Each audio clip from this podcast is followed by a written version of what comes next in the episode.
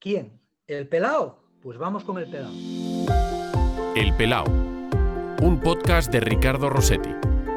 Una charla de pelao a pelao. ¿Cuándo te diste cuenta que eras calvo? Eh, a ver, yo creo que lo de la, lo de la alopecia ya, como dicen los italianos, si vede, ¿no? Ya se ve, ya se ve venir, se, se intuye, ¿no? Pero yo sí que creo que hay un antes y un después, fíjate. Eh, en uno de estos veranos en- por las playas asturianas, eh, que estás todo el día de playa y tal, resulta que, llego a casa y tengo como un tremendo dolor de cabeza, ¿no? Y no entiendo muy bien lo que pasa porque, porque joder, porque digo, si, si he estado por ahí todo el día tomando el sol y- y no sé, me eché crema y tal, hasta que de pronto hago así y digo, hostia, tronco, es que soy calvo, tío. Claro, entonces hay un momento en el que, en el que cambia tu vida, que es cuando tienes que asumir que tienes que echar eh, protector solar en, en la cabeza y eso es un antes y un después. Y esto es más un o menos. tengo bastante gra- grabado. eh, y y esto con cuánto te pilla? Porque claro, no es lo mismo que te pille con 33 a que te pille con 24. Pues, pues, pues casi más eh, en, esas edades, ¿no? Porque se, te olvida, como a uno no se ve a sí mismo, ¿eh? lo, de, lo, de, lo, de, lo, de, que te estalle la cabeza y que la tengas absolutamente enrojecida, eso es inequívoco, pero a mí ya me pilló de bastante mayor. Fue en el momento en el que dejaron de darme papeles de galán y te dan papeles de chungo, de, de tienes como cara de, de delincuente sexual, ese tipo de cosas truculentas. Eh, eh, ¿ti- ti- ¿Tienes fotos de, cuando tenías pelo? O sea, ¿tú, te reconoces en, esas fotos? ¿Ha pasado mucho tiempo?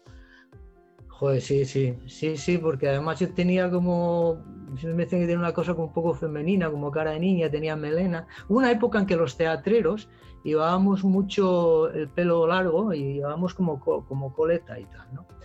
Entonces teníamos todos como una onda muy así, medio, medio hippie, todos de, de coleta y tal. Y esas fotos vistas ahora pues sí dan cierta nostalgia. Eh, porque, ¿Y, y tú usas champú?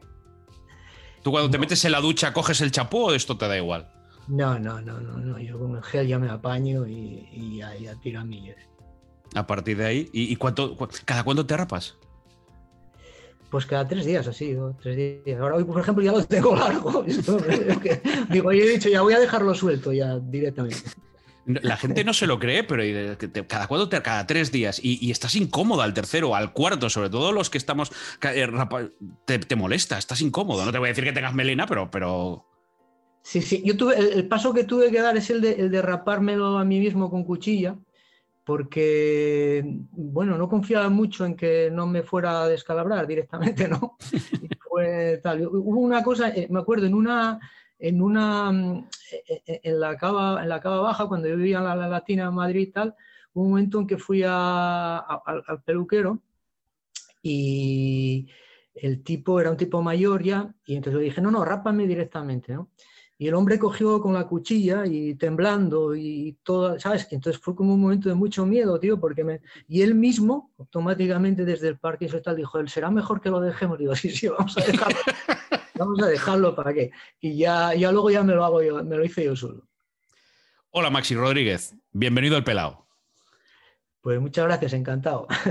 Eh, bueno, la, la- la verdad es que das el perfil y sobre todo yo quería aprovechar fíjate, esto que está aquí y que es un libro que hoy, día 15, porque a pesar de que esto lo estamos grabando, no lo ocultamos nunca, jueves 11 de, de- de febrero por la mañana, eh, la gente que empieza a escuchar el podcast, que lo puede escuchar desde hoy, lunes 15 de febrero, eh, hoy sale a la venta, hoy se puede comprar este libro, que es tu última obra. Sí, sí, sí, eh, publicada, vamos. es, es una, bueno, es un libro de, de la colección Julians Ilustrados y de, la editorial Libros del Cao y bueno, estoy contento a ver qué pasa, ¿no? Porque desde el momento en que la- las obras, tanto las obras de teatro, las obras audiovisuales como las obras escritas, en el momento en que están en la calle ya son vuestras, son, son de la gente, así que a ver qué pasa. Bueno, te doy las gracias por haberme lo mandado. Yo ya lo he leído. Tengo que decir que lo he devorado en un puente aéreo, en un Barcelona-Madrid. Eh, me faltaron como 20 páginas que terminé casi en el, hotel. Eh, y lo recomiendo. ¿eh? Bueno, evidentemente es un libro muy para sportinguistas, pero también tengo que decir que es un libro para que cualquier aficionado del fútbol, que le guste el fútbol, que le guste la literatura sobre el fútbol, pues descubra lo que, lo que, lo que le pasa, diría a cualquier aficionado, porque representas como el aficionado medio, lo que piensa mm, la mayor parte de los aficionados del Sporting que se puedan eh, sentir reflejados en, la historia más reciente del club, que es lo que vienes a contar aquí, y sobre todo cómo la cuentas tú, cómo la has vivido tú. Sí, yo la, elección que tomé cuando me encargaron la propuesta del libro fue hacerlo muy personal, ¿no? porque no tendría para mí ningún sentido hacer como una fin, algo como historicista, tirando de meroteca y, haciendo una cosa impersonal, sino llevarla más a tus emociones, a tu vínculo con el, con el equipo y sobre todo la marca de la casa, humildemente, mi forma de, abordar este tipo de, cosas es a través del humor, ¿no? tratar de dar una perspectiva cómica a todo. A mí me sale así y supongo que eso se deja traslucir en el libro, por lo menos eso me ha dicho la gente que lo ha leído, y también aspiro a que pase un buen rato y a que resulte divertido. O sea, aunque uno es dramaturgo, trata de desdramatizar este tipo de cosas porque a veces fin, se exacerba en exceso todo el toda la cosa trágica del fútbol y el desgarrarse las vestiduras y el sufrimiento a veces es un poco, poco excesivo. Em, lo primero, eh, ¿por qué Lear o el deporte rey? ¿Cómo, ¿Cómo, se elige el libro, el título de un libro? ¿Lo tenías claro? ¿Lo, lo haces al final? ¿Por qué?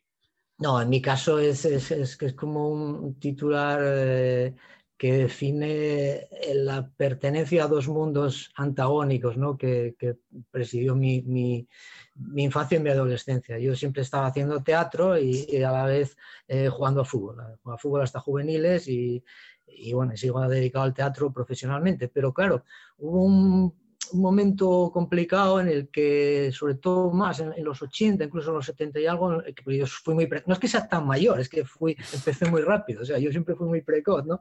Entonces me tocó eh, convivir, eh, bueno, entre teatreros y futboleros, en los cuales eh, en cada uno de los, de los, de los, de los de los grupos el rival era el otro. Por ejemplo, para la gente de teatro, el fútbol siempre fue un competidor muy chungo, tío, porque no podías programar teatro porque, porque o había partido de la UEFA o había partido de Copa o jugaba la selección, entonces la gente no te iba, no te iba a ver las funciones, ¿no? Entonces yo hice una función en su momento que se llamaba OE, OE, OE, OE haciendo un poco pues eso de, de Mahoma y la montaña. Joder, si Mahoma eh, es decir, si, si, la montaña no va a Mahoma, ¿no? Como es, si, Mahoma no va a la montaña, que la montaña, vaya, a Mahoma. Y entonces, claro, yo hacía obras de Shakespeare, hacía obras de, de, Chekhov, hacía obras de, Lorca o, de, en fin, de, dramaturgos eh, de mucho fuste, ¿no? Eh, y a la vez jugaba fútbol. Y entonces era una provocación para, pues eso, salir del vestuario eh, y decir, no, es que voy a hacer un curso de, danza contemporánea, por ejemplo, y está en formación artística teatral. Y también era igualmente provocador y, y, casus belli también irrumpir, por ejemplo, en, la sala de ensayo donde todo el mundo estaba levitando ahí con los ojos en blanco y decir, oye, ¿cómo quedó el Sporting? Y tal. Porque ellos te veían como, en fin, cómo puedes estar, eh, pertenecer a esa a esa excrecencia de poder que embrutece a las masas, que además uno de nuestros enemigos. ¿Cómo te puede gustar el fútbol? El fútbol, tío, tienes que trascender eso. Entonces, de ahí lo del lear o el rey liar o el deporte rey, porque, porque, bueno, a través de esa perspectiva cómica cuento un poco cómo convivían esos mundos y, la verdad es que yo me lo viví, siempre digo que yo era un chaval que estaba con una bolsa de deporte al cuello y unas veces en la bolsa llevaba zapatillas de ballet y otras tacos de aluminio, ¿no? Y eso me pareció un punto de partida curioso para contar mi vivencia con el fútbol y con el teatro. Eh, te lo digo porque no es la primera vez en este podcast que sale este tema de, eh, digamos, la cultura eh, y el fútbol. el Reguera, Uriol Romeu, y además, en el caso de Uriol decía, es que a mí llegó un momento en que me daba vergüenza eh, decir que leía. Ya luego se quitó todos los prejuicios. Y luego Galder Reguera, que es alguien que en el Atleti de Bilbao, en el Athletic Club, lo que se vive, además el fútbol en el Atleti, con el Athletic en la ciudad, ha, unido dos mundos a través de diferentes charlas, coloquios, eh, donde todo tipo de escritores, eh, y, no solo los relacionados con el fútbol, van, van a dar sus ponencias, sus charlas bueno, Jorge Valdano es el, es el eh, ejemplo más claro, pero cómo con el paso de los años hemos podido unir dos mundos, que es lo que, lo que tú reflejas, ¿no? Que parece que se avergüenzan uno del otro. Tal cual, tal cual. Yo vi un poco ese proceso. Eh, yo creo que igual, porque quiero decir, yo, claro, yo soy heredero del teatro independiente y entonces ahí esa militancia exigía, entre comillas, un compromiso con, las cosas elevadas y un cierto desprecio a, la cosa está tan prosaica y tan, tan vulgar. Estoy un poco estereotipando la visión que había sobre el fútbol. Pero de pronto es verdad que luego, yo creo que fue, eh, no sé, yo recuerdo mucho a, a Vázquez Montalbán con, con, el, con el Barça y tal. Luego hubo un momento a partir de que eh, se, no sé, se empezó a escribir mucho sobre, sobre fútbol. yo me acuerdo cuando hice yo EOE, que hizo Jorge Valdano el, prólogo, no había antecedentes de, haber de hacer una, de una obra teatral que, con la textura literaria esta de, de, la forma de hablar de la gente, del fútbol, eh, se pusiera sobre, sobre las tablas. ¿no? Entonces hubo un momento en que luego ya a raíz de los mundiales de, y, de, eventos futboleros se empezaron a hacer suplementos literarios y ya, ya todo algo ya se supo que, pues eso, que, que Guardiola leía a, a, Kim eh, eh, por ejemplo, Valgano decía que iba a ver las obras de, Jorge Heine, su compañero, es decir, que, que, que todo el mundo, a partir de un momento, es como si firmara una cierta paz, ¿no? Pero a mí me tocó vivir una época, una época un poco convulsa. También hay que contextualizar, ¿eh? la cuenca minera asturiana, donde de alguna manera en aquellos años eh, todavía era más provocador el, de alguna manera, pues eh, dártelas como de, desde muy leído, esto es así, Luego ha cambiado. Pero, pero, pero mira, el, otro día además, que bueno, leía el libro Camino de, Camino de, Madrid y luego por la noche coincidí con Jorge haciendo el, partido del, Madrid y le decía, mira, acabo de leer el libro de Maxi que le voy a entrevistar para, para, el, para el podcast el, jueves. Eh, y, habla y refleja eh, el tema de, la obra teatral o EOE y tal. Y, él es el que reconoce, el primero que me dice, yo le hice el prólogo. Y además le hice el prólogo porque además eh, fue la primera vez que unimos cultura y deporte, que era algo como que, y bueno, es lo que tú cuentas en el libro, pero fíjate, al, contarle a Jorge, mira, voy a hablar con, con, con Maxi, pues mira, se acordaba precisamente de lo primera que, haces tu referencia en el libro cuando, cuando, le, cuando mentas a, a, Valdano. Sí, sí, sí, no, la verdad es que eh, a, mí me ayudó mucho, siempre comento en el propio libro que que al final cierro casi el capítulo diciendo que el, contacto con, con, Jorge me permitió mucha notoriedad en mi pueblo, porque yo creo que gracias a que mm, estuve con Valdano y me hizo un prólogo, pude dar el pregón de las fiestas de mi pueblo, que eso, es como lo más glamuroso a, que, a lo que se puede aspirar. bueno, oye, es una, es una medalla. Oye, en, algún sitio podrás contar, yo di el de Ujo, porque tú eres de Ujo. Claro, para los que somos asturianos sabemos dónde está Ujo, sabemos lo que es Ujo, pero a lo mejor uno que escucha el podcast en Almería, en Buenos Aires o en no sé dónde, dice Ujo. pues Ujo es un pequeño pueblecito que para los futboleros, por ejemplo, de ahí también salió Carlos Castro, al cual también tú te refieres a él en el libro. Y Berto de Real Oviedo. Por ejemplo. Y Alvarito, otro más histórico, mítico en el Atlético Madrid hace muchos años.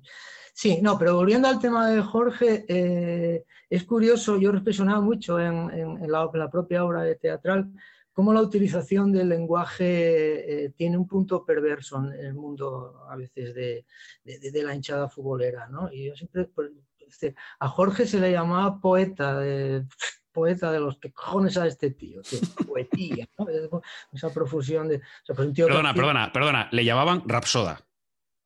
Bueno, pero esto es quien supiera... de, manera peyorativa. Claro, es que eh, Rapsoda, filósofo, se le tiraba... Se le tiraba la cara. O sea, es que parecía que tú le y te tiraba la palabra a la cara de manera peyorativa. No, pero mm, ¿cómo? Porque gracias a Dios esto ha cambiado con el paso de los años, que no hace tanto, ¿eh? No, no, no, no. Y, sigue siendo curioso el, el cómo, cómo el, el, idiolecto futbolero se, se, se, concreta con muy pocas palabras, con muy pocos, ¿sabes? Como, bueno, lo único adquiere los préstamos lingüísticos de, de, de vuestros, de decir, la gente habla como las retransmisiones de fútbol, con ese tipo de, de expresiones, ¿eh? Eh, pues esas especies de como, como eh, sí, el lenguaje, las muletillas, sí. Están velando almas que juegan ahora de poder a poder, que hay que atrincherarse atrás, no sé. Es curioso, eso, eso visto en un bar, la gente habla como habláis, como habláis vosotros, ¿no? Y, por ejemplo, hay una cosa que, que me, me, llamaba mucha gracia, me hacía mucha gracia a mí en el pueblo, en el Chigre, en el bar asturiano, en un pueblo pequeño, la gente, cómo empezó a utilizar, eh, yo me acuerdo mucho, me llama mucho la atención, esta, por ejemplo, los gentilicios, ¿no? Decía uno, estaba uno viendo a... ¿Qué haces? ¿Estás viendo tenis? Dice, estoy viendo al Manacorí, joder, a ver qué falla el Manacorí. Ah, súper loco, ¿no? Claro, la gente habla así, ¿no? Es decir, es, incorpora lo que, lo que, la forma de hablar de, de los que salen por la tele. Bueno, mira, no sé en qué momento eh, a los contraataques de toda la vida ahora se les llama transiciones, a, no sé, eh, eh, hemos ido adaptando, ¿no? Presión bloque alto y tal, y a veces tú, le pones a alguien de los 90 lo que decimos ahora en la retransmisión y dices, ¿de qué están hablando? O sea, le pones a alguien a escuchar bloque alto, presión alta, salida desde atrás tocando, transiciones rápidas. Bueno, pues el contraataque a veces, de, no sé, esto esto a la gente que trabajáis, que escribís, que esto me imagino que también os habrá llamado la atención, ¿no? Como el, futbolero de a pie también ha ido ganando en vocabulario. Sí, y yo lo llevo a mi, a, mi, eh, a mi mundo, que es el teatro, y resulta a veces tiene un cierto efecto cómico el, reproducir palabras que tampoco saben muy bien lo que quieren decir. tiene mucha comicidad, ¿entiendes? O sea, porque la gente se apropia de lo que sale ahí y de pronto ya se queda en procesión de la verdad. Ahora que todo el mundo es virólogo, por ejemplo, ahora la gente te puede hablar, me vas a contar a mí de la cepa británica. Pues es lo mismo. Y a mí decir 4, 5, 3, 2, de 4, 3, 1, de si están que te están intimando y luego no Yo lo llevo a teatro y lo, en fin, lo, lo sobreactúo un poco porque para mí es un componente muy divertido. Esa perspectiva cómica es la que creo que también de alguna manera se, imprende el libro, ¿no? Y eso creo que hace que, que, joder, que miremos el fútbol con cierto humor, porque lo que no tienen los hinchas, o que no tiene casi ninguno, es sentido de la autoironía, ¿no? De la capacidad de reírse de uno. Eso es tremendo, ¿no? Es decir, tú puedes reírte de todo, pero de mi equipo, tronco, cuidado, ¿eh? No, no, no, o sea, esto no, ¿sabes? Y más, y más ahora en las redes sociales. Bueno, bueno, bueno, eso es un disparate. A mí eso me, me causa. Uf, lo llevo fatal yo eso, porque yo ya, ya, ya, ya, te lo he dicho antes de empezar, que yo soy de, claro, los de teatro somos de la cosa presencial, ¿no? Y de, del rollo físico. O sea, a mí ya esto de estar así vir... que ya de manera virtual. Que pasamos de 50 en el mundo virtual, estamos un poco, como decía otro, como pollo sin cabeza. A mí ya, ya me... Pero encima de las redes sociales ya me, me china mogollón. Te digo una cosa, hombre, yo y creo que tú también, eh, estaría encantado con estar tomando un culín de sidra eh, mientras grabamos esta, esta, entrevista. Sería maravilloso, pero es que no nos dejan, macho. No, es tremendo. Y fíjate, en, mi ámbito laboral, que de pronto el streaming ahora, por ejemplo, hay que hacer teatro eh, y darlo por streaming. Hostia, eso para mí es tremendamente... es ir contra natura, tío, porque porque el aquí y ahora, el o sea, esa comunión de, de, decir, el teatro es lo que yo te pueda provocar a ti compartiendo un espacio, ¿sabes? Transmitirte una emoción y que la interpretación no esté mediatizada por, por toda esta cosa tecnológica. Bueno, no quiero abundar, pero yo un poco. No, no, no, no, para, eso estamos, para, eso estamos. Además, mira, una de las cosas que quería preguntarte es cómo, cómo está siendo tu día a día, claro, porque para alguien eh, que vive en un escenario, que, que, se sube a las tablas, ese teatro, ese contacto con el espectador, primero, no puedes llenar los teatros. Segundo, eh, hay momentos o ha habido momentos en donde no se ha podido ni siquiera abrir un teatro. Esto ya no voy a decir el tema de la cultura que estamos viendo día tras día, la hostelería, cada, cada problema, cada sector tiene su problema, pero el mundo de la cultura lo está teniendo y además cada vez que hay como una obra, un teatro donde se nos asegura, no, no, se han cumplido todas las medidas de seguridad, se han cumplido todo lo que nos pedían, el aforo, el público, cómo ha ido entrando, luego ves una fotografía del concierto de Rafael en el Within Center y se monta un pollo de narices.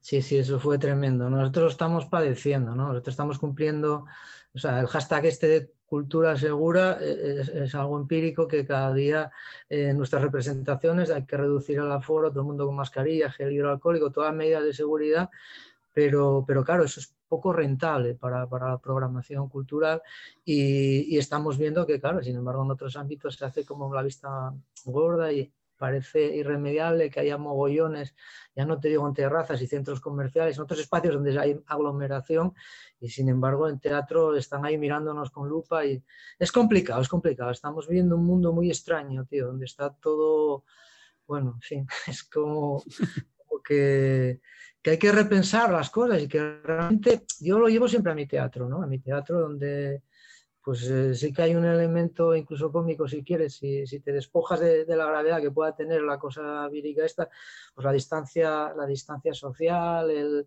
la máscara y como un elemento también de cierta cautela, de aproximarse, de cierta comicidad a veces, por ejemplo, cuando pones la mascarilla ya, fin, ya no es que vocalices o proyectes la voz más o menos, es que como pasó en el caso del concejal este de compromiso, que a mí me hizo muchísima gracia, parecía un sketch y tal, de pronto un tipo utiliza la mascarilla, tronco, para, para fingir que, hable, que habla en inglés y de pronto hay otro que le dobla la voz. Bueno, yo lo llevo a, esa, a esa, al fin, al teatro, ¿no? Pero bueno, quiero decir, más allá del teatro, los teatreros no lo estamos pasando bien, como el resto del mundo, ¿eh? Tampoco hay que enfatizar la cosa, está cada uno, estamos todos esperemos salir ya del, túnel este. A ver si es verdad. ¿Qué estás haciendo ahora, más? Si tienes alguna obra en, marcha, ¿cómo, cómo, cómo va? Sí, bueno, las funciones que, que están por ahí rulando, pues eh, a golpe de bolo, muy esporádico y con todas estas trabas, porque las programaciones pues eh, se caen algunas, se retrasan, de pronto con la cosa está perimetral vas a un sitio y luego ya parece ser que no, no se puede hacer porque de pronto sube un pico, se apaga, baja la curva, tal. en función de todas las incidencias, pues los bolos se van cayendo y tal, ¿no?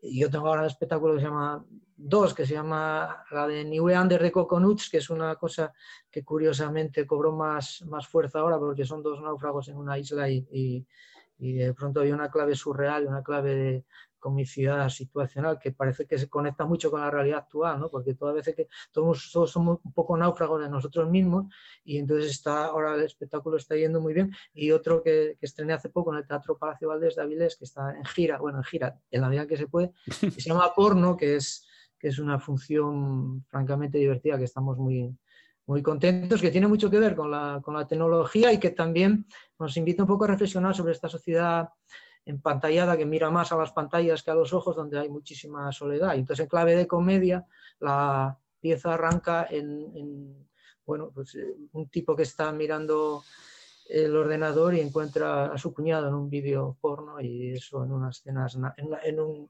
unas navidades familiares pues es el desencadenante de, una, de, una pieza que reflexiona en muchas cosas también sobre la pornografía emocional, sobre la profusión que hay de, mostrar nuestra vida en las redes y, reflexionar también sobre otro tipo de pornografía que forma parte de nuestra vida. Es una obra muy, muy divertida y ahí estamos, peleándonos los, bolos en la medida que se pueda. Prometo que cuando pise Asturias, una de las primeras cosas que haga eh, sea verte en el teatro, que además tengo unas ganas de, poder volver, pero en cuanto nos dejen, eh, te llamo y te digo, oye, dime dónde estás y voy a ver lo que, lo que estés haciendo. Em, me ha llamado la atención porque una de las primeras cosas que es verdad, es que yo además, como te conozco desde hace tantos años, sé quién eres desde hace tantos años, bueno, hasta el punto de que fui a ver tu obra, Oe, Oe, Oe, en el 94 fue, ¿no? Mira, estaba yo en la SER. Estaba yo en la SER, sí, sí, sí, sí. Estaba, eh, estaba haciendo jóvenes y campeones. Eh, y me acuerdo de ir a ver aquel el estreno, porque además yo creo que la radio estaba en la SER, estaba metida pues, en, el estreno de, la obra. Fuimos allí. Eh, claro, uno, leyendo la primera página casi de, tu libro, tienes que explicar que tú no eres el futbolista. Sí, sí. que tú no eres Maxi Rodríguez, el que jugó en el Español, en el Atlético de Madrid, de News All Boys. Pero pasa? Es verdad, te llegan muchas felicitaciones a tu correo. Bueno, lo de Twitter me imagino que sí, pero a ti te, llega mucho. Has llegado un momento que yo soy Masi Rodríguez. Gracias, amigos. Yo soy el futbolista.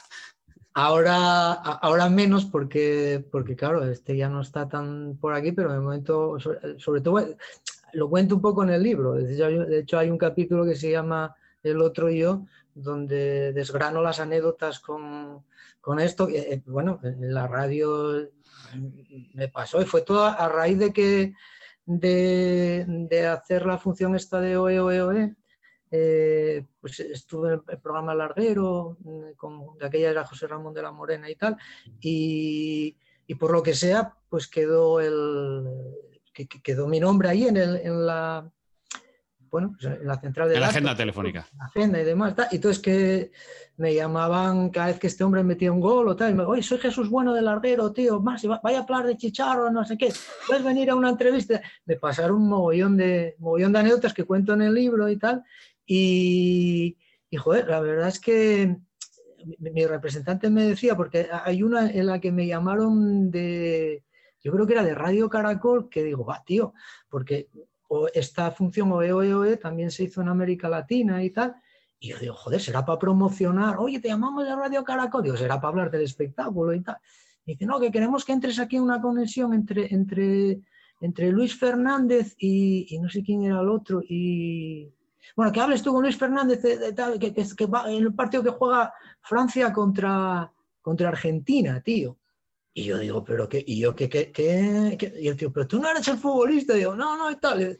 yo mismo deshice el error y mi repre me decía, tú eres tonto, tío, con la difusión que hubiera tenido esto, haber aprovechado para ser tú mismo y decir, no sé qué, y, y, buscar notoriedad, hacer un poco la coña. No, la verdad es que es curioso la cantidad de anécdotas que tengo que tengo en ese sentido y que además se cierran con que eh, Maxi Rodríguez, el futbolista, cuando estuvo en el Atlético Madrid, hizo un cameo en una serie en La Familia Mata, donde cuando yo fui a actuar, Pepe Ruiz, o sea, eh, golpeó la puerta del camerino y me dice, hombre, dice, hostia, yo pensaba que era un futbolista, tío. Digo, ¿cómo el futbolista? Pero dice, no, es que estuvo aquí y, o sea, hasta, hasta él se acabó haciendo de actor, ¿no? Y bueno, es curioso. Lo que, lo que son las cosas, si la llegas a liar, o sea, vamos, yo creo que dura todavía, está la broma por ahí eh, grabada. Si, llegas a dar ese paso, vamos. ¿Sabes qué pasa? Que yo no tengo tanto, tanto morro, ¿no? De, no sé, me, da como mucho pudor. Yo siempre desafío el, tal, porque claro, yo digo, ¿con quién queréis hablar y tal? Pero bueno, sí, sí, me preguntaron por, el esguince, qué tal el tobillo, no sé qué, me, me felicitaban cada vez que metía un gol, todo muy, muy así. Entonces aprendí a convivir con ello. Bueno, em, ¿qué precio tiene desde hoy el, libro? Vamos a acabar de hacer la promoción completa ya. Creo que ocho pavos. 8 euros. Pues eh, voy a decir que son los 8 euros eh, mejor invertidos para pasar un buen rato. ¿eh? ya no es que lo hagan los sportingistas, que por cierto, estamos en, de moda, porque no, no sé si la has leído. Sí, lo has leído, pero aquí están mis amigos de Panenka que han hecho una revista espectacular. Me han dejado, a mí me han dejado un párrafo, ¿eh? o sea, yo no la he estropeado, ¿eh? lo prometo. Pero la portada, claro, la portada, ¿sabes lo que pasa, eh, Maxi? Que a nosotros esta foto la tenemos tan vista que es la foto de Kini, pero esta foto metida en la portada es, es, un portadón para la revista. Esta era la que salía en el abono de hace dos años, en el, abono Sí, creo que sí.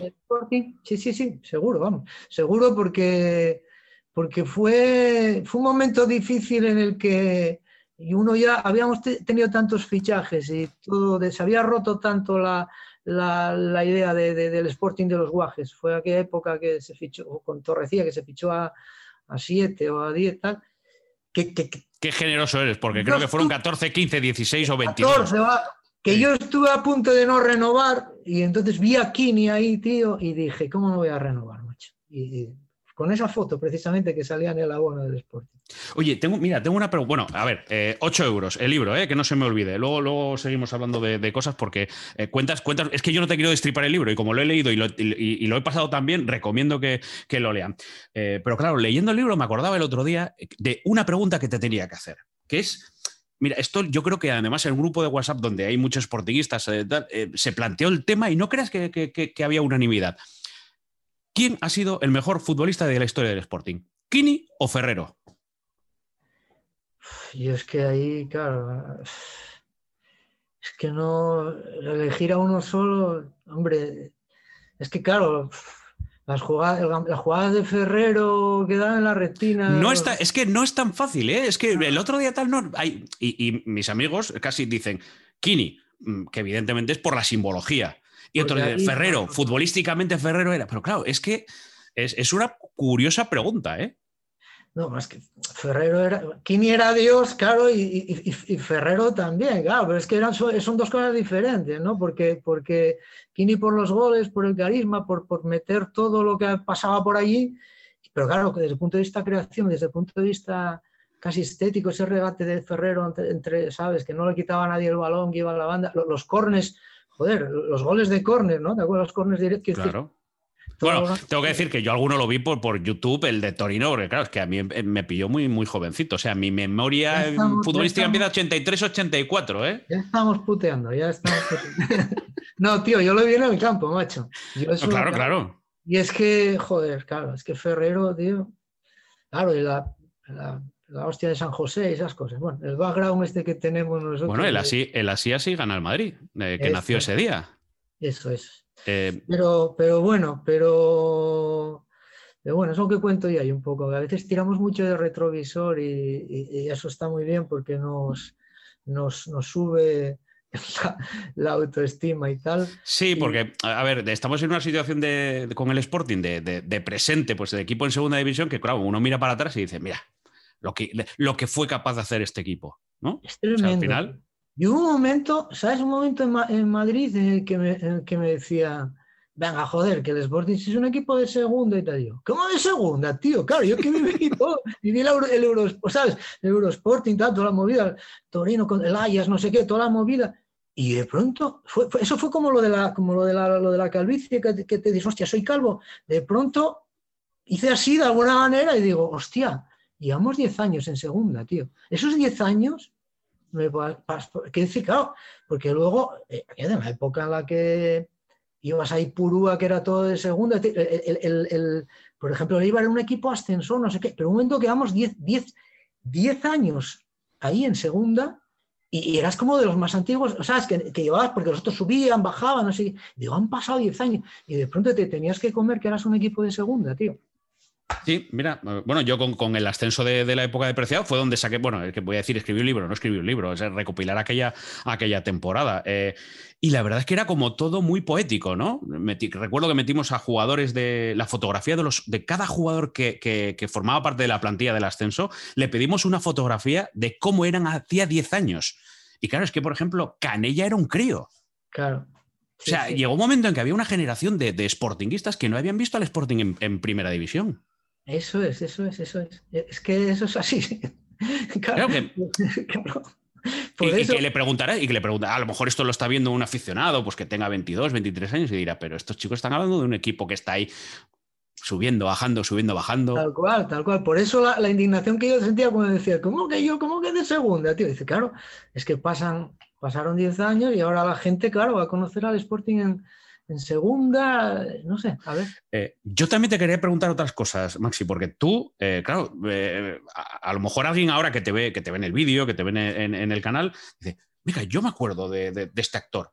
Pero también es verdad que repasando un poquito los diferentes papeles, has tenido papeles, cameos en series importantes, periodistas, Siete Vidas, por ejemplo. pero ¿por qué normalmente siempre haces de árbitro? Además de árbitro al que le canean. Ya, ya, ya, ya. Y luego también me da mucho de las fuerzas del orden, de eso siempre me llamó la atención. Sí, es verdad. Policía. ¿Te ven cara policía? Sí, mucho tal, no sé. ¿Ves? Claro, eso es la, la, la, cosa del pelado. Quiero decir que, que, empecé haciendo papeles de galán y he ido cayendo en, en picado. Eh, no, lo de, lo de hacer de árbitro, de árbitro además agredido y como puteado en Doctor Mateo también, en periodistas, en el corto este, pero bueno, el corto este lo, es que lo, escribí yo con... Eh, en lo que el ojo no ve. El ojo no ve, eh, porque parte de una, obra, de una obra teatral mía, ¿no? que se llama La Caseta precisamente, y está muy relacionada con, con, con, algo que yo viví en el fútbol en el profundo norte, el fútbol este, este regional de, de Escombrera, que, que la anécdota es que cuando presentamos lo que el ojo no ve, que para la gente que no, bueno, yo creo que igual es fácil que lo haya visto mucha gente, porque aquello lo compró Canal Plus y se emitió mucho, dieron muchos premios y... No sé, no sé, si, no sé si voy a hacer bien o no, y si mm, lo, estoy, sí, pero si lo estoy haciendo mal lo que voy a decir, me lo dices y, me echas la bronca. Pero creo que está por YouTube. Creo que son 15 minutos o algo así, está por YouTube. Eh, en tu página web se puede ver un, trocito, pero creo que entero está en YouTube. Ahora, si quieres me matas porque está en YouTube, pero bueno.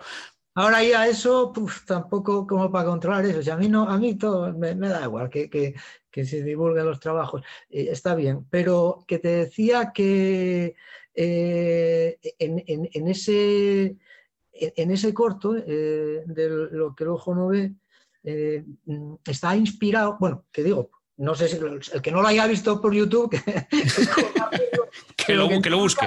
Es un árbitro que termina, al terminar el partido se encierra en la caseta y está todo el mundo diciendo sal, que te vamos tal, no sé qué. Bueno, hay como un puteo generalizado y mucha indignación porque porque, en fin, porque el árbitro la, la leoparda, como se dice y tal. Y no había bar, en, ese corto seguro no había bar. Claro, claro. Que yo viví cosas parecidas en, la caseta de lujo, y, o sea, de, de, lujo, equipo de fútbol y de por ahí, en, la cuenca.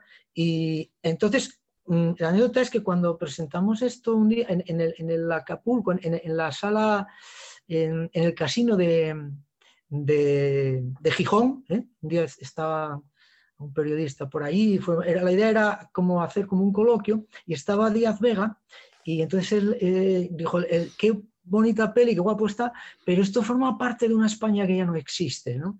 Y empezó todo el mundo un abucheo, pero ¿qué dices? Y tal, ¿qué tal? Claro, es decir, eso a día de hoy, con más o menos matices, en determinadas categorías, sigue pasando. E, e, es decir, eh, esa cosa de, agresividad contra el árbitro y, todos esos, esos puteos se siguen dando en alguna medida.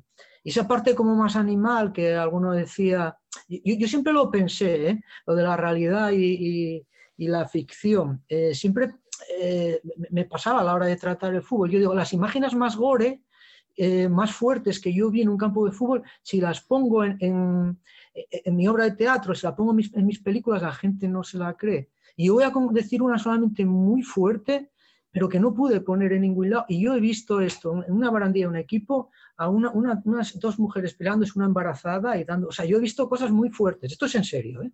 Es eh, decir, muy, muy. Yo digo, esto no lo puedo poner. Yo me acuerdo cuando estaba documentándome para hacer la OE, OE, OE que estaba muy relacionado con, las colas de la gente que estaba en torno al fútbol, eh, de esta gente que llega cuatro días antes, eh, que duerme apostado al pie de la taquilla para sacar la entrada, que hay mucha reventa y tal.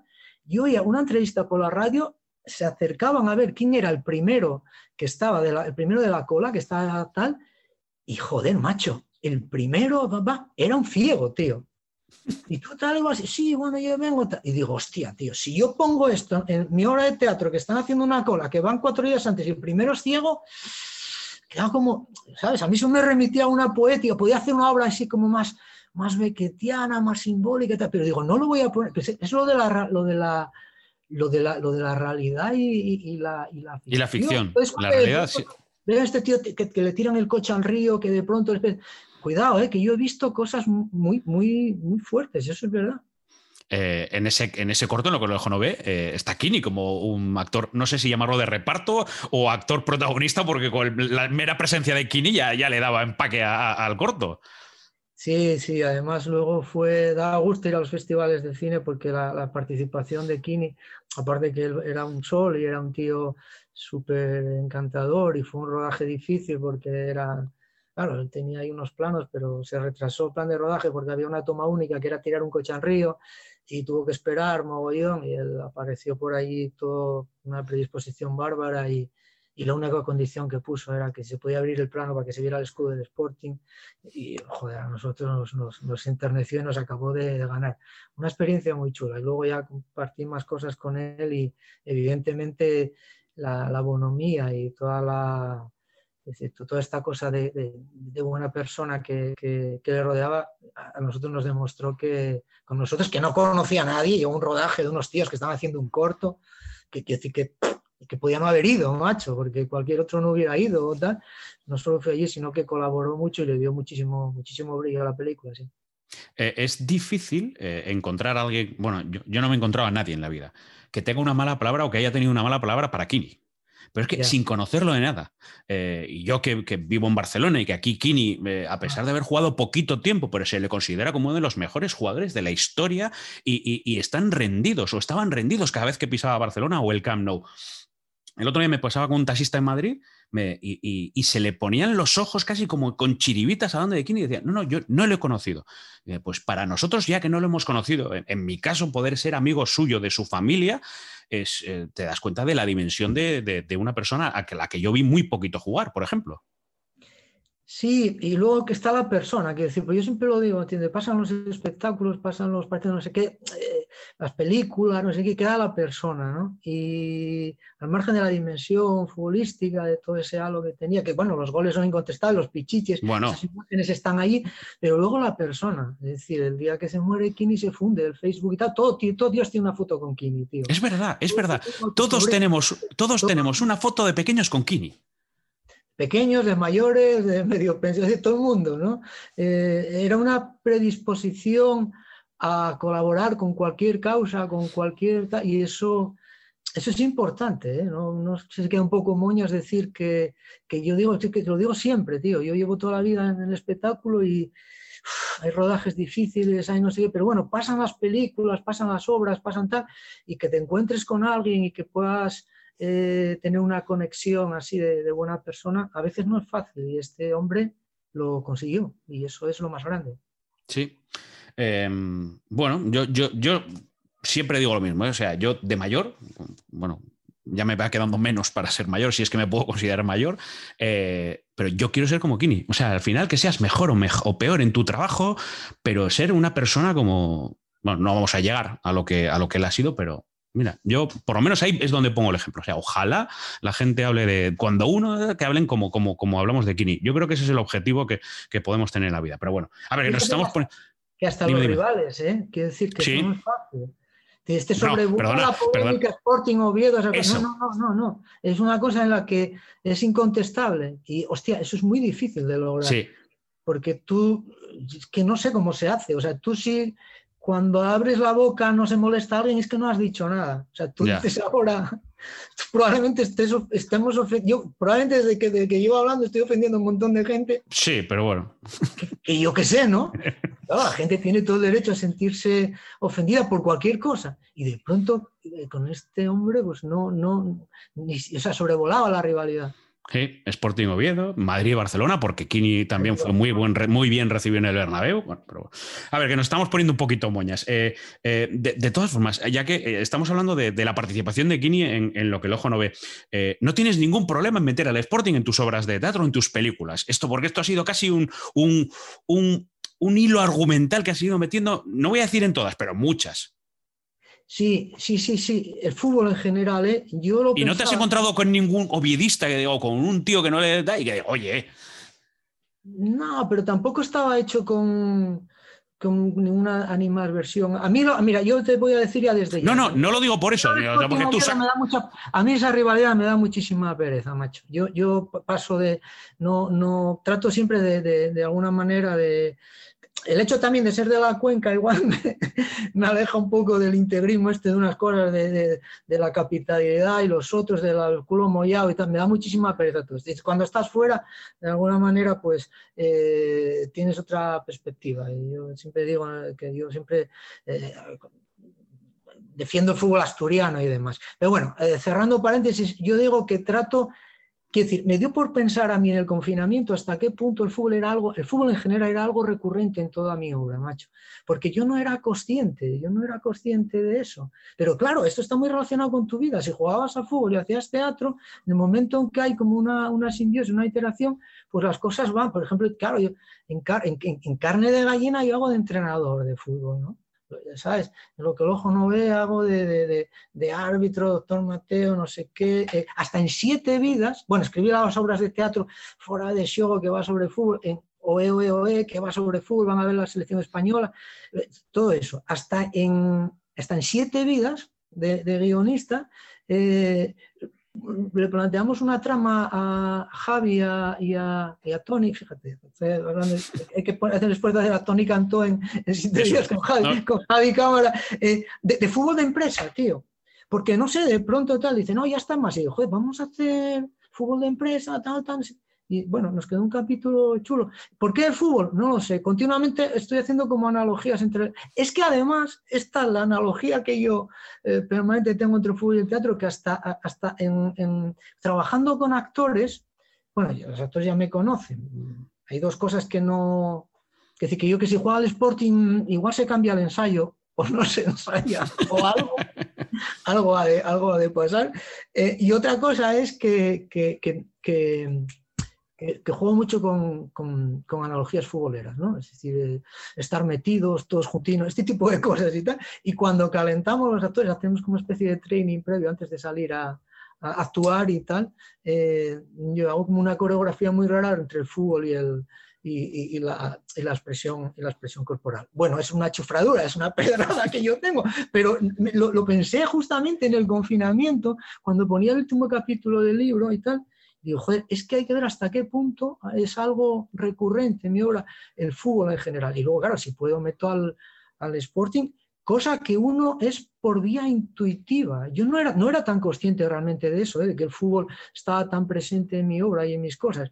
Eh, yo me acuerdo cuando subió el Sporting la primera vez de estas dos últimas, cuando lo depreciado y tal, eh, la cantidad de mensajes de peña antifutbolera incluso, que se la bufa el fútbol y otro no sé qué, que me llegaban mensajes desde incluso de países diferentes, de, comunidades, no sé qué, oye tío, eh, felicidades, no, no, sé por qué os ponéis tan locos, yo no nada, pero me alegro por ti, todo por ti. Y joder, ahí fue donde pensé, digo, hay que ver la cantidad de peña que padece mis neuras. O sea, la cantidad de gente que esté dándole la brasa con el Sporting, esté donde esté, ya sea un grupo literario, ya sea un seminario de no sé qué, porque hay que verme a mí en un seminario de semiótica teatral. O sea, yo he cambiado, tío, en la Universidad de Málaga, iba a dar una charla por la promoción, que eso no lo he puesto en el libro, que me viene a la cabeza, por la promoción contra el Lleida, yo cambié una ponencia que tenía yo, tío, para... A ver el partido. A la mañana, porque por la tarde era la promoción contra el Lleida y la tuve que la vi en el hotel y tal. Y dijo, revolví Roma con Santiago, digo, no me podéis, bueno, me inventé ahí una, ahora ya ha prescrito, ¿no? Tanto, pero no me podéis... Ah, o sea, eh, lo que cambiaste, pero sin decir que era por ver al Sporting. Claro, ¿cómo voy a decir que va a ser por ver la promoción? Entonces digo, hostia, no me es que hay una historia, tío, a ver si me podéis poner por la mañana, macho, cámbiame ahí a la universidad, ahora ya se puede decir, pasó mucho. Claro, porque digo, ¿cómo voy a estar yo dando una, en la universidad y, el deporte jugándose a la promoción? No me jodas, es que esto no puede ser. Claro, y uno no es, no es consciente, ¿no? Uno no es consciente de esa, de esa chifladura, pero bueno, esto es así. A, mí lo que me gusta, porque si, no te enteraras, hubo un momento, bueno, tú eres más joven que yo, pero hubo un momento en que podías no enterarte de, de mm, de, que no de que jugaba al Sporting, pero que no había nada, no había tele. Ya. Yo, hubo un momento que tú eso no has vivido. Yo en, Madrid vivía el, yo, yo, era un gilipollas eh, con algo más de mirando el teletexto. Un teletexto que parpapea, a ver cómo queda el Sporting. y eso lo he vivido. con los ojos así, que es como decir, pero. Una de las cosas, no hace, no hace tanto tiempo, porque estamos hablando del año de Marcelino, 2003-2004, que también más o menos lo cuentas en el libro, eh, gente de hacerle la fotografía a la pantalla del teletexto la primera vez que el Sporting terminaba una jornada tercero. Sí, sí, sí, sí. O sea, Nivel, nivel paranoia de este tipo. Sí, sí, sí. Pero yo, pero, pero eh, en mi caso era el teletexto como vía de, como vía de información. Porque no habla, eh, por ejemplo, hay una cosa que tú ahora no sé si eres muy consciente, de la segunda se habla poco. Sí, claro.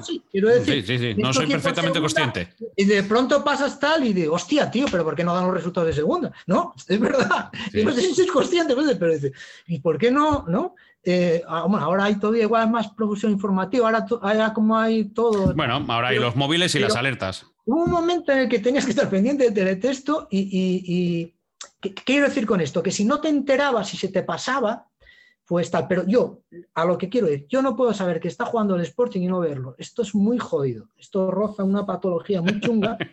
Claro, esto se comentaba cuando José Bódalo, eh, que para descanse tenía entre cajas, tenía el pinganillo porque era del Madrid, era cerrado y salía entre cajas, pumba, decía la escena y volvía a escuchar el Madrid. no sé si sabes si es una leyenda urbana, si es verdad o mentira, pero yo tengo un poco ese tipo de, chifladura, esa especie de que claro, ahora lo dices, joder, hay gente que, está eh, viendo la función y está con el móvil pendiente de, pendiente de cómo va el partido, ¿entiendes? Y, yo, sabiendo que juega el Sporting, no... No, no rindes, no, no, no. Antes, te lo preguntaba por, oye, mira, que este guion tiene esta referencia al, fútbol y es al Sporting. Y a lo mejor te, venía un actor y de, oye, pues entonces yo quiero sacarla de eh, el Oviedo, el Atleti de Bilbao, el Madrid, el Barcelona. O sea, de estas historias tampoco has, eh, no, has tenido ninguna. O entre los actores no, no había tanta afición. Nosotros, nosotros lo. Es que yo, eh, la forma de de llevar estas cosas tiene que ser a través del humor y a mí me gusta divertir. Entonces... Eh, no, te lo digo, no te lo digo por enfado. Cuando hacíamos carne de gallina en teatro, eh, eh, un actor de, llegaba vestido de Oviedo para tocarme los cojones. ¿Sabes qué te digo? De buen rollo, ¿no? Y era como de, oye, tío, pero era divertido, era una coña guay, ¿no? Y yo me acuerdo que hicimos un homenaje a, que se dio a, a, a, Gerardo Ruiz, el preparador físico, y, eh, en no sé qué peña y tal. Y digo, oye, más, ando un vídeo a Gerardo, no sé qué. Y entonces digo, ah, estamos aquí ensayando. Y entonces de pronto se metía el otro actor, ¡Hola, Oviedo! No sé qué tal. Y era como, como una coña guay, tío. Entonces, eso, eso, eso, es, eso es divertido. Yo quiero convivir con eso en términos de, de, rivalidad divertida, porque, porque eh, sacarlo de madre me parece... Entonces, quiero decir, lo, lo, sobrelleva esta rivalidad y, y, siempre desde, desde el humor. Eh, ¿Cómo conseguiste que Carra Elejalde tuviese acento asturiano en carne de gallina? Porque viendo esta película yo a veces perdía la noción hasta del guion. Es Carra Elejalde hablando asturiano. Carra es un crack y, bueno, no solo, y, no, solo Carra, ¿eh? Anabel Alonso, eh, eh, Natalie Seseña y toda esta gente hizo un curro de inmersión lingüística que, que bueno, por un lado, hay que contextualizar esta película, ¿eh? pues que hace veintipico años, quiero decir, cuando lo del acento territorial, que luego que si ocho pidos vascos, no sé qué, que si tal, no estaba tan claro. Además, esto con las medios, esto era una cosa que, que pronto al escribir el guion yo quería reflejar esa forma de hablar, ese acento con Javier Maco, a decir vamos a hacerlo auténtico, enraizarlo con cómo habla la gente aquí y tal. Y, claro, en aquel momento no se daba esto, esto no se daba porque, porque decían, quiero decir, eh, leído en guion, eh, eh, Tatupa, donde está, está, marchó, salió a tomar un vaso, y que está, y que no, era como súper loco. sí, sí, sí, ¿Y esto queréis que digamos esto? Claro, había también mucha duda, había mucho miedo. Pero bueno, estos locos eh, maravillosos, eh, Carra, que es un animal escénico, teatral y cine, muchas cosas, se volcó de lleno y, y, y bueno, muy poner la oreja y luego muy estar desde el corazón, tratando de transmitirles cómo, cómo se habla, con el acento, y ellos se, empaparon mucho, ¿no? hicieron mucho trabajo de campo, pues poniendo bien la oreja y mezclándose con la gente ahí en el pueblo donde estuvimos rodando, y fue una experiencia muy chula. Es que además tú el acento eh, no, no, lo puedes quitar ni queriendo, ¿no? A, mí me pasa al contrario, claro. A mí me, el, repre, yo siempre cuento la anécdota de repre, mi repre es vasco y, a mí, que, yo, siempre, uno no se escucha a sí mismo a veces, ¿no? Y uno no es consciente del acento asturiano y tal. Entonces siempre me dice, oye, que te de esta serie, pero joder, tú eh, no hables asturiano, tú como si serías, eh, ¿sabes? Sin acento, así como si serías eh, así normal, como hablamos nosotros, sin, sin, acento, la hostia. Digo, claro, sí, como tú, cabrón. O sea, el vasco no se oye a sí mismo, me cago en Ross. Ahí va Dios y tal. Pero, pero claro, la diferencia entre, entre el asturiano y lo demás es que ahora parece que de alguna manera se está extendiendo un poco más, pero no, no existía a nivel nacional, ¿sabes? Te sitúa un poco bajo sospecha porque eh, eh, el andaluz está, el vasco, sé qué, el catalán y tal, pero este, el acento era como raro. ¿Qué pasa? Automáticamente tú lo estarás viviendo, ¿no? Que te dicen que es gallego pero que te es gallego, o te ponen a imitar, pero que soy gallego. Digo, no, tronco, no es lo mismo, ¿eh? No es lo mismo. ¿No te pasaba eso? ¿Eh? No menos, ya sabes lo que pasa. Yo iba a ir al comercial a desayunar, digo, eh, mm, mm, digo, café con leche, por favor. Eh, gallego, ¿verdad? Digo, no, no, me da igual la marca, tronco. Dice, no, no, que tú eres gallego. Digo, ¿cómo gallego, tío? Pero solo he dicho café con leche, ¿no? ¿Cómo? ¿Sabes lo que pasa? Que, que, ya cuando empecé en, la radio, quizás a entonar delante de un micrófono, a intentar modular las frases, dar, dar.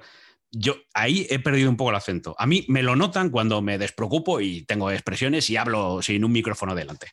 Ah, ahora me, costaría a lo mejor un poco más, pero, pero hablando sí que tengo expresiones. Probablemente si sigues hablando conmigo se te pegará y no eres consciente. Que esto es lo que pasa, ¿no? Que uno se metido se contagia. Pero sí que tengo expresiones. Eh, eh, en, el, con José Sánchez nos reíamos muchísimo porque eh, alguna vez la, utilicé cuando dice media patatina para el kilo. Esta expresión le gusta muchísimo. Le falta media patatina para el kilo. Y esta está, está, está reflejada en el libro. Ese tipo de expresiones sí que salen y sí que se nos nota. Pero claro, estás tan acostumbrado que cuando hablas en público, delante, intentas mantener un tono que a lo mejor ahí es donde sí que lo estamos perdiendo. Pero por lo menos yo donde lo pierdo. Pero están las que por vía, por vía inconsciente, las que forman parte de ti. Bueno, yo tengo, yo tengo, yo tengo además, esa, anécdota, esa anécdota de Kimi cuando está en el bar se decía Sparceibos y tal, y yo no sé si es verdad o es mentira, pero yo, por ejemplo, a, mí, eh, eh, eh, que decir, tú no eres consciente de, yo me acuerdo, por ejemplo, en Madrid, cuando estaba en el Centro Dramático Nacional, joder, en un momento dado te invitaba a una comida de curro, con no sé qué, tal, y entonces yo, yo, me acuerdo que dije, nada, mm, paso, no, esto no, esto no quiero. Y digo, es que yo soy un poco repugnante para comer, ¿sabes? No Y de pronto hicieron todos así, como, repugnante, tío. Que qué sé yo, igual empezar a vomitar aquí, a escupir, ¿qué nos va a hacer? Claro, repugnante sin, sin G, que decir que es un poco tiquismiquis, ¿no? O, en Barcelona, a mí en Barcelona me pasó encontrarme con un compañero del teatro fronterizo, hacía mogollón que no nos veíamos, tío, y estar hablando con él, poniéndonos al día, y después de un rato eh, le digo, bueno, hombre, ¿y de otra manera qué? ¿Qué tal? De otra manera. Y el tío, hostia, ¿de otra manera? ¿Cómo de otra manera?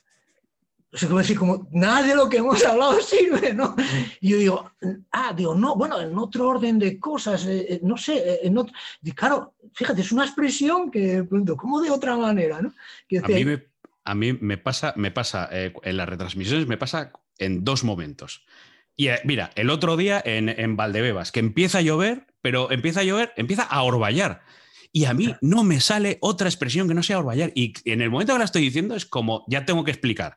Ya tengo que explicar que es como Sidimiri, que es como Calabobos, que es, es orvallar, porque a mí me sale orvallar. Y otra. Pero a mí eso me da un poco de palo, ¿eh?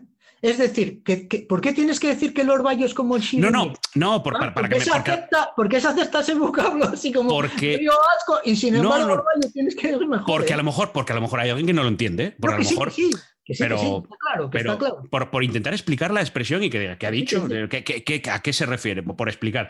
Y otra, que esta me salió tal, y no me di cuenta. Pero para nosotros, cuando se levanta el césped, se levantan tapines. Claro, claro. Pero claro, en castellano es tepes. Es decir, cuando, entonces, eh, tapín, y, eh, recuerdo que además fue como, ¿qué has dicho?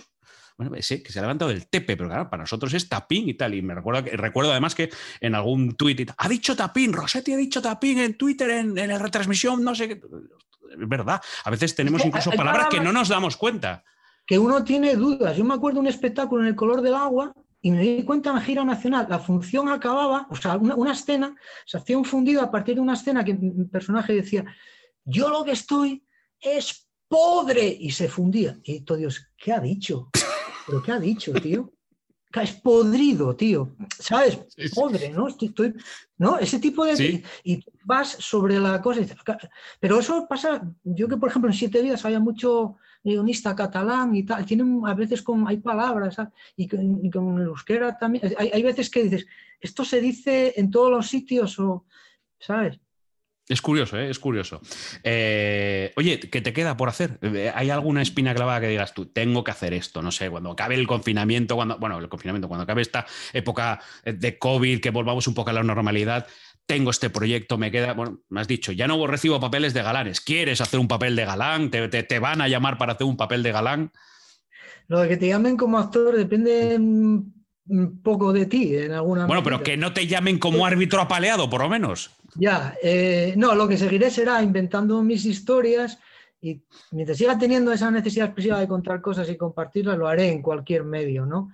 Pero tampoco me voy a tirar en rollo en el sentido de que puedo decidir qué va a ser de mi, de mi carrera en los próximos meses porque estamos un poco a expensas de, de lo que haya. Mientras tanto, uno va cocinando sus cosas, Oye, mira, eh, guiones y tal. Y series, y, series más, sí que estamos en la época de Netflix, en la época de HBO, en la época de... Oye, estamos en la época en donde todo el mundo consumimos series.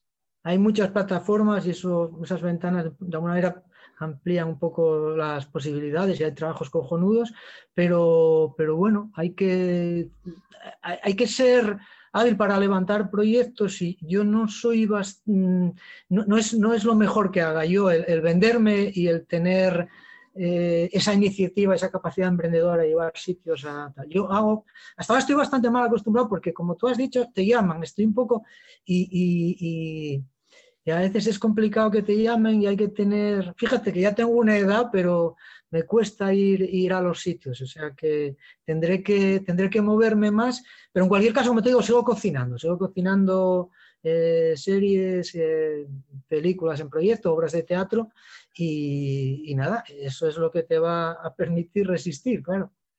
A ver, que casi llevamos una hora y me queda por preguntarte. ¿Una Por ya? ejemplo, sí, sí, sí. Que- que ya- nos ponemos, a, nos, nos ponemos a, a charrar tú y yo aquí y fíjate dónde terminamos, ¿no? Pero ¿Quién puede ver esto una hora, dos, dos? Ya verás, ya verás. Eh, oye, eh, ¿tú irías a Turquía? Ah, por lo del implante. Sí, dices. claro. No, tío, yo eso, eso, eso no. No, o sea, yo lo utilizaría como recurso para. Bueno, que igual estoy, igual estoy metiéndome en un. Igual tú, igual tú eres muy a favor o lo que No, sea. no, no, para nada. Yo, yo, yo, pero si estoy haciendo un podcast de calvos, más sí, ya. No, yo, yo es que es que en mi línea de, de ironizar, sobre todo, a mí el pelo me, me conflictúa a cero. Y lo que me Ya. parece es un punto divertido para, para también. Además, así trabajo mucho con pelucas, que no sé qué, en la ficción, quiero decir. En la vida todavía no me ha dado. Y, no, no, no, me. Vamos, no tengo ningún problema yo con, con esto de, de, de pasar de pelo, ni, ni la necesidad de ir a Turquía, fíjate. Em, calvo icónico. ¿A quién tienes como calvo de referencia? Ostras, eso no, esa no me la sé. No...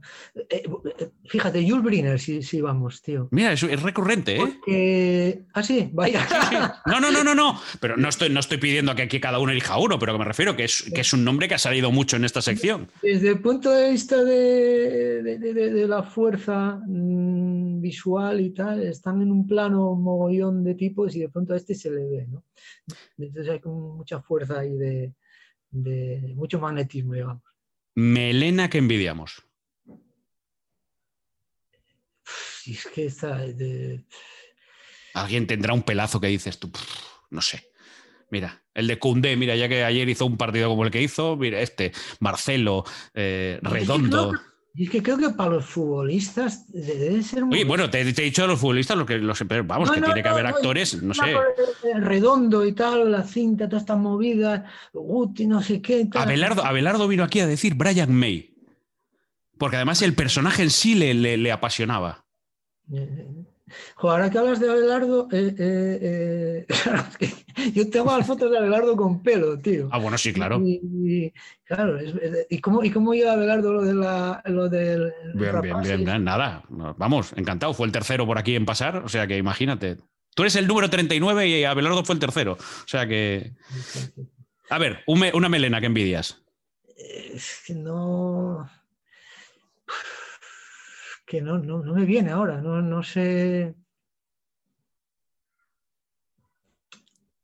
Bueno, venga, pasa palabra. ¿Quién está en esa fina línea, esa delgada línea roja? Oye, tío, rápate. Pásatela a la maquinilla, pásate la motosierra, pero. Tampoco me viene a la cabeza, hay unos cuantos, ¿no? Es que estoy momento. Me da igual, me da igual que sean conocidos, que no que tal, que sean amigos tuyos, que quieras mandar un mensaje en directo, lo que quieras, ¿eh? Ya, no, no, no. Aquella cosa persistente de, de, de Ana Sagasti forzando Eso. rizo Ese es, cual- ese- ese es el ejemplo. ¿Tienes algún conocido, algún amigo? Oye, es probable, pero ahora no sé quién, tío. Y además que lo es que no sé. Sí, sí, que es que se, se- se ve mucho, ¿no? Esta gente que de pronto está ahí tratando de hacer. Ah, y- y- Es, mm, joder, igual es que no, no lo conozco personalmente, pero este tipo de láser que es muy. que eh, ¿Cómo se llama? Eh, ah, Isaías La Fuente. Ahí es la fuente. Es, Es- es que este, este también ha salido recomendado por aquí. Sí. Es que es llamativo, ¿eh? Me, me mola mucho su trabajo y tal, pero es llamativo también, ahí como ah, se resisten, tal, no sé qué. no. Yo es que eso rollo así que te da como una tonsura, y yo, yo casi prefiero. Pero vamos, ya te digo, esto desde la. El cero drama, ¿no? Es desde la comedia, vamos. me- me- Pues ya solo me queda una cosa, Maxi, que es, eh, pues nada, todo el que viene, el que se pasa por aquí por el, por el pelao, pues por lo menos que se lleve un recuerdo, que cuando dentro de un tiempo, el día que quieras, lo, lo tengas ahí en una esquinita de casa y veas tu caricatura, Anda, qué Verás, pues chulo, mira. tío. pasé un ratito ahí hablando de la vida y hablando de calvos en el pelao. Así es como te ve Rafa, Rafa, Rafa, que firma como Leafar, que es asturiano como tú y como yo, eh, que te ve como, como. ¿Cómo te ve? Fíjate, te ha puesto esta corona, macho. Ser o no ser.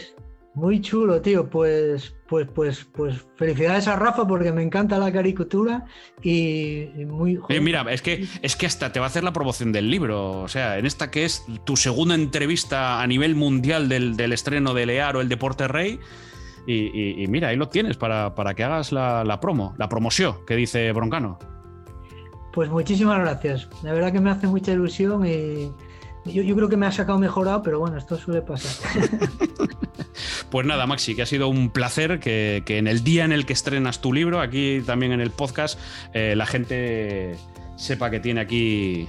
Eh, oye, son 180, 179. 179 páginas para pasar un buen rato, para leer de fútbol y para conocer un poquito más, para conocerte a ti y para conocer un poquito más el, Sporting. Que, pues eso, que enhorabuena por el libro y que, y que muchas gracias por la charla. Muchísimas gracias a ti, Ricardo, y, a ver si nos vemos. Eh, Ojalá. Virtual, con un culín de sidra. Con un culín de sidra, ¿no? Y tanto, sí, sí, sí. El Pelao. Un podcast de Ricardo Rossetti. Una charla de Pelao a Pelao.